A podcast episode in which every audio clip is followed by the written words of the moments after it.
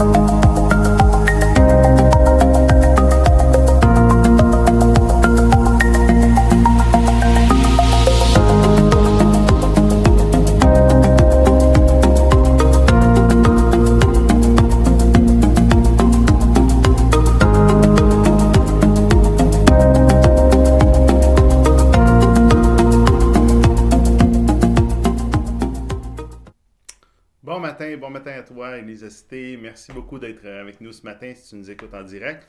Euh, je te souhaite un bon matin euh, et je te souhaite la bienvenue aussi si tu nous écoutes un peu plus tard durant la journée ou durant la semaine.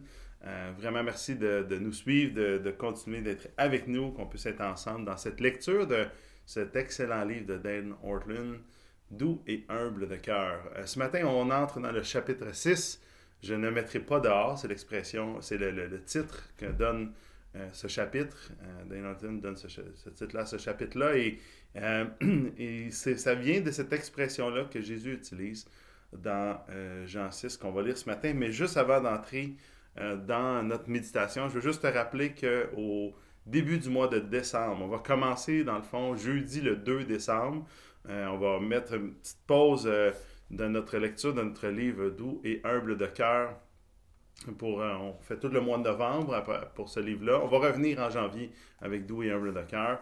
Mais on va faire une petite pause pour faire euh, ensemble euh, un avant. Le livre, un des, il y a plusieurs outils qui existent pour faire l'avant de Noël. Hein. dans le fond, c'est des méditations à tous les jours. Et la méditation qu'on va prendre cette année, c'est celle de John Piper qui s'appelle La bonne nouvelle d'une grande joie. 25 méditations quotidiennes pour l'avant. Je vous avais dit la semaine, euh, mardi passé, pardon, que euh, ce livre était disponible chez Publications chrétiennes. J'ai finalement vu qu'il n'y avait plus euh, de disponibilité. Là. C'était, indisponible à Publications chrétiennes, mais j'ai vu il est disponible sur Amazon.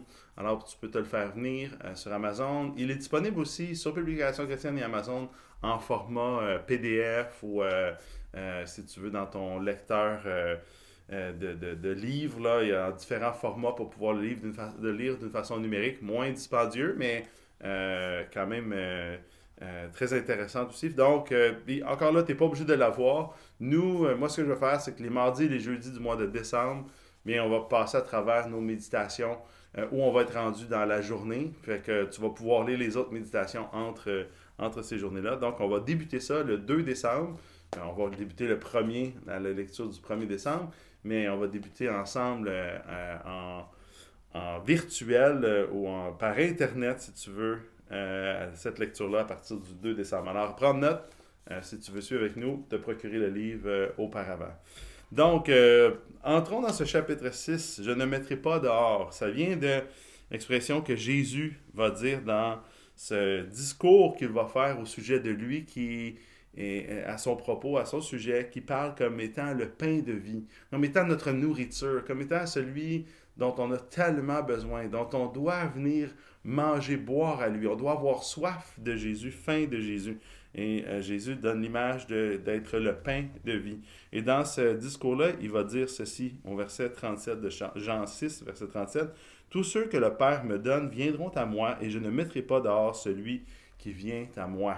Alors ici, euh, l'auteur utilise, euh, va, va, va, faire ressortir euh, un commentaire pardon, de John Bunyan. John Bunyan qui est un des... Un, homme qui a écrit au 17e siècle, qui a écrit un des livres les plus lus après la Bible, Le Voyage du pèlerin. Euh, qui a été traduit dans plus de 200 langues. Euh, c'est vraiment, si tu n'as jamais lu Le Voyage pèlerin, c'est vraiment un beau petit livre, c'est pas compliqué. Euh, il n'écrit pas d'une façon difficile à comprendre. C'est plein d'images de, dans ça sur comment venir justement marcher avec Jésus, mais aussi venir à Jésus, comment on rencontre Jésus et comment euh, des, plein d'images de la, de la vie chrétienne, de la marche chrétienne. Alors, c'est très, très, très intéressant. Mais euh, l'auteur nous dit que euh, John Bunyan a écrit plusieurs livres, dont un autre livre qui s'appelle Come and Welcome to Jesus Christ. soyez les bienvenus auprès de Jésus-Christ ou venez et soyez bienvenus, sois bienvenus auprès de Jésus. et dans ce livre-là, il va faire un commentaire de ce verset-là. Et euh, voici ce qu'il dit au sujet de, ce verset-là. Je vais lire quelques euh, éléments de John Bunyan ce matin. Je trouvais ça tellement intéressant, juste la façon dont il l'écrit. Puis peut-être te donner goût à lire euh, Le Voyage du pèlerin. En passant, Le Voyage du pèlerin aussi, il existe en, différents formats. Il existe en, lecture audible. Il existe même en. Ils ont fait des, dessins animés sur ça. C'est, vraiment, c'est vraiment un beau. à écouter avec les enfants, c'est, excellent. Ou même à lire pour soi-même avant de se coucher. Là, c'est un très bon livre.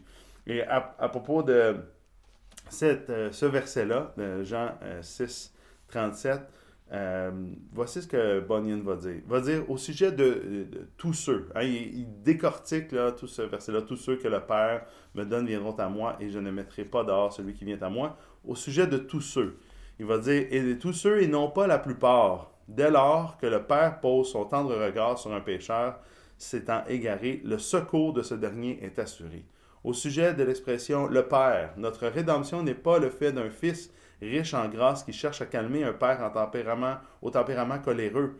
C'est le Père qui ordonne lui-même notre délivrance. Il prend l'initiative par amour pour nous tous.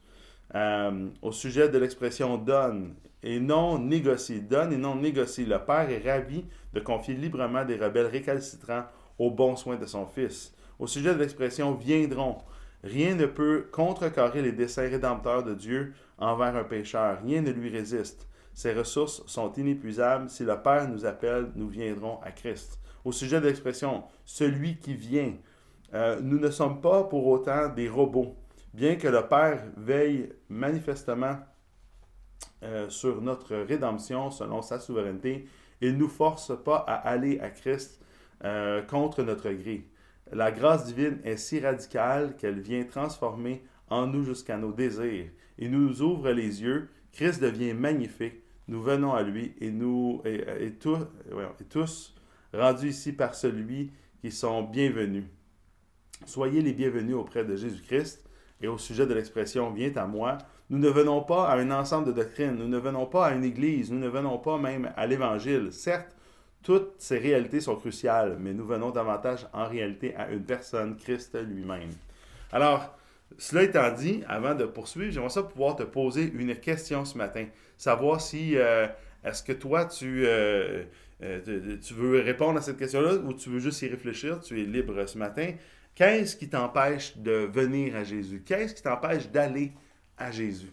Alors, voici ce que, ce que va dire, c'est dans tout, ce qu'il donne comme commentaire au sujet de ce verset-là, ce qui l'impressionne le plus, c'est quand même cette expression-là Je ne mettrai pas dehors celui qui vient à moi. Et voici ce qu'il dit, ce qu'il ajoute juste sur cette expression-là.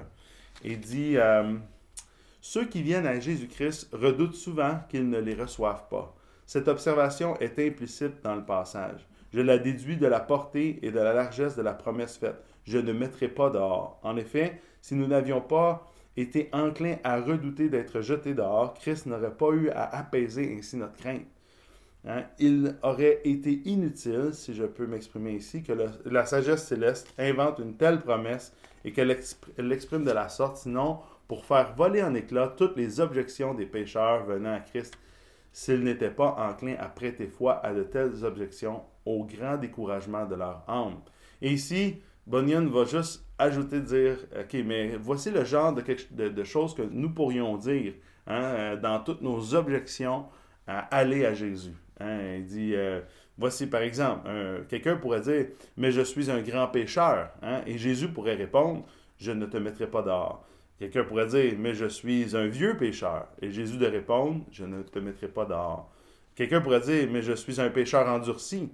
Mais Jésus de répondre, je ne te mettrai pas dehors. Quelqu'un pourrait dire, mais je suis un pécheur rétrograde. Mais Jésus de répondre, je ne te mettrai pas dehors. Et quelqu'un pourrait dire, mais j'ai servi Satan toute ma vie. Et Jésus de répondre, je ne te mettrai pas dehors.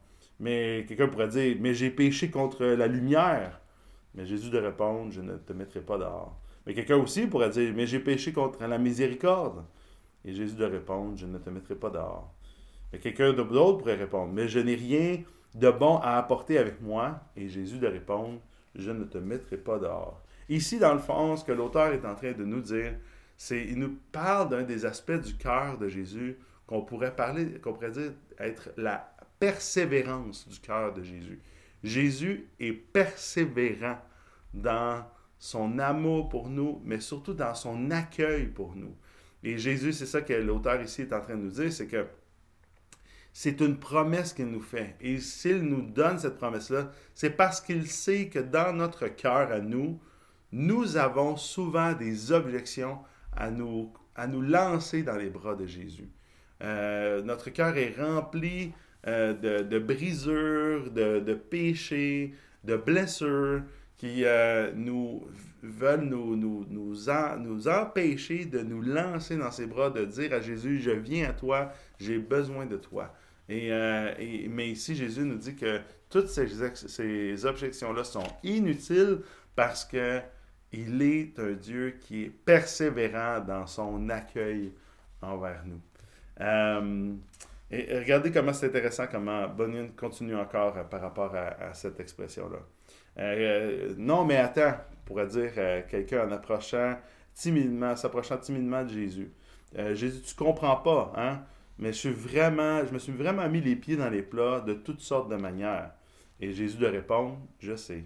La personne pourrait dire, tu en sais long, c'est vrai, certainement plus que, que les autres, mais il existe au plus profond de mon être une perversion que je cache à tout le monde. Et Jésus de répondre, je sais tout ça. La personne pourrait continuer en disant L'ennui, c'est que c'est pas juste mon passé, c'est aussi mon présent. Et Jésus de répondre Je comprends. La personne pourrait rajouter encore Mais, j'ignore si je pourrais me libérer de tout ça dans un avenir proche. Et Jésus de répondre Tu es le seul genre de personne que je peux aider. Et, et, cette même personne pourrait encore ajouter Mon fardeau est trop lourd, il ne cesse de s'alourdir. Et Jésus de répondre Dans ce cas, laisse-moi le porter. Et la personne pourrait encore rétorquer, il est trop lourd à porter. Mais Jésus de répondre, pas pour moi. Et encore, on pourrait objecter, hein, cette personne pourrait dire, tu ne comprends pas, mes offenses ne sont pas dirigées contre les autres, elles sont dirigées contre toi. Et Jésus de répondre, je suis donc le mieux placé pour te les pardonner. Et encore, quelqu'un pourrait, euh, la personne pourrait rajouter, mais, mais plus tu découvriras la laideur qu'il y a en moi, plus vite tu en auras assez de moi. Et Jésus de répondre, je ne mettrai pas dehors celui qui vient à moi. C'est vraiment extraordinaire de voir à quel point Dieu nous a donné cette promesse-là afin de réfuter toutes nos objections de se tourner vers lui. C'est une promesse qu'il nous fait et il la tient. Peut-être que dans le fond, c'est euh, nos péchés qui nous empêchent de rendre des mauvaises choses qu'on a fait, des mauvaises choses qu'on a pensées, qu'on a dites, euh, des choses qu'on a fait dans le passé, qu'on a honte, euh, des, éléments qu'on a fait souffrir les autres, qu'on a fait souffrir Dieu. Peut-être ça qui nous empêche. Euh, mais encore une fois, Jésus dit, je ne mettrai pas dehors celui qui vient à moi. Peut-être que c'est ta souffrance, peut-être que c'est la souffrance qui t'empêche de dire, ça me fait tellement mal, cette situation-là me fait tellement mal, euh, je me sens incompris, je ne comprends pas pourquoi Dieu a permis ça. Puis c'est peut-être la souffrance, mais encore une fois, Jésus dit, je ne mettrai pas dehors celui qui vient à moi. La seule exigence pour l'accueil de Jésus, c'est de venir à lui, venir à Jésus. Et euh, j'aime cette illustration-là que Dane Norton donne sur quand il va dans la piscine avec euh, son, son fils, hein, qui est tout petit. Et, plus ils sont petits, les enfants, plus on, craint. Euh, on pour l'eau, hein. on a peur que quand on est proche d'une piscine avec eux, on est très protecteur. plus vieillissent, plus ils savent nager, plus on leur laisse du lousse. Mais il dit, euh, quand j'avais mon fils qui était tout petit, il dit, j'ai une piscine pas loin de chez moi où est-ce qu'il y avait une piscine euh, creusée dans laquelle on, hein, je sais pas si vous avez déjà vu ça, là, une genre de pente douce qui s'en va là, doucement, un peu comme une plage. Là. Puis euh, il dit, quand mon fils était tout petit, il dit, je, je, descendais la pente, puis il, il m'agrippait la main pour me tenir. Mais il dit quand il était encore plus petit que ça, c'est moi qui lui agrippais la main parce que lui, il voulait se lancer dans l'eau pour, euh, pour aller nager parce qu'il voulait faire comme les autres. Mais il dit, même si mon fils ne s'était pas vraiment agrippé après moi, quand il était tout petit, tout petit, euh, c'est ma force qui le tenait proche de moi.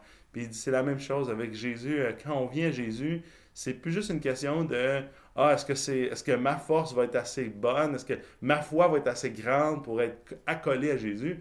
Non, maintenant, c'est la force de Jésus, c'est la force de... C'est la persévérance de Jésus qui nous permet de pouvoir être persévérant aussi, ultimement, dans la foi, parce qu'il y a des fois où est-ce qu'on ne sera pas assez fort, on, manque, on va manquer de foi, le doute va venir s'installer et euh, on va avoir l'impression que Dieu va être loin, mais au fond, si on est venu à Jésus, mais il va être avec nous une fois pour toutes. Et l'argument que donne euh, c'est que parce que c'est plus une question de où je suis par rapport à ma foi, mais c'est devenu une question d'identité.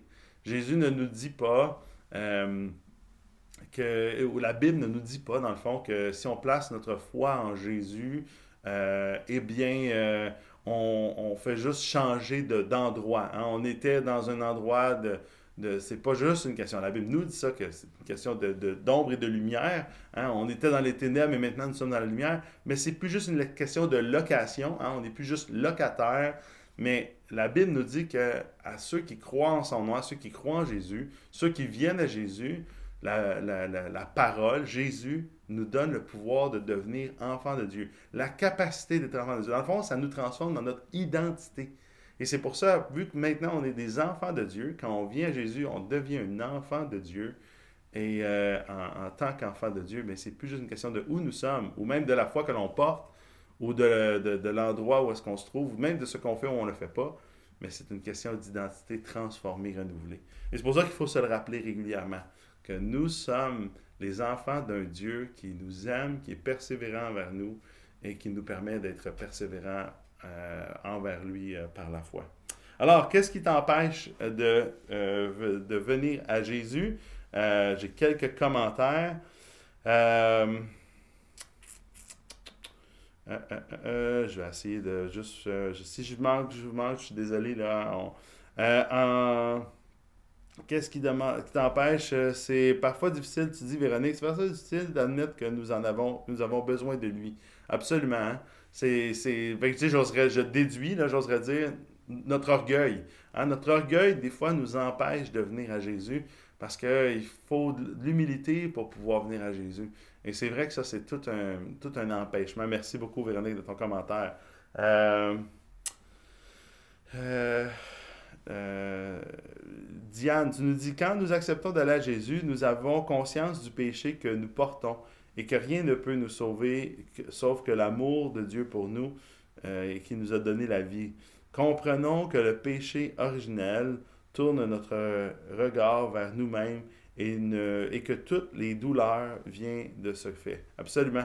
Hein, alors, euh, ça aussi, le péché, hein, ça peut être un empêchement, comme j'ai dit tantôt, là, puis il euh, faut comprendre ça, que c'est facile. Nous-mêmes, nous pouvons être un empêchement, nous-mêmes, de se tourner vers nos propres ressources ou vers ce que nous sommes, euh, ce que nous faisons, euh, ce que nous sommes dans notre, euh, vieille, vieille nature qui refait surface de temps en temps.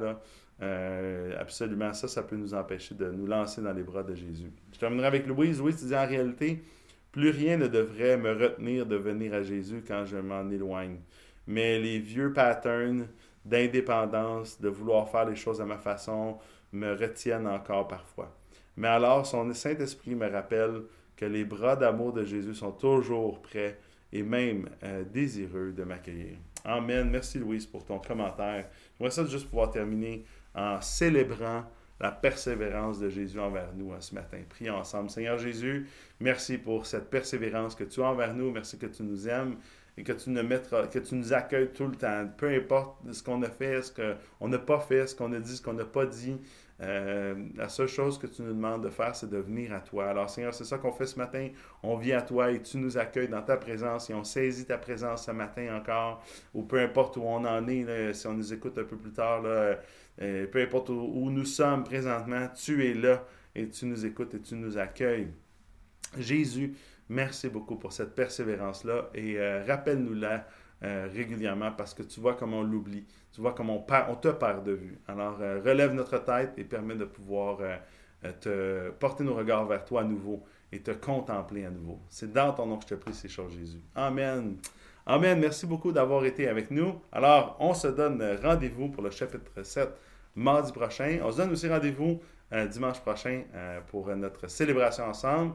Alors, je te souhaite une très belle journée, un bon restant de semaine et que Dieu te bénisse abondamment en, en méditant la persévérance de Jésus envers nous. À bientôt. Bye bye.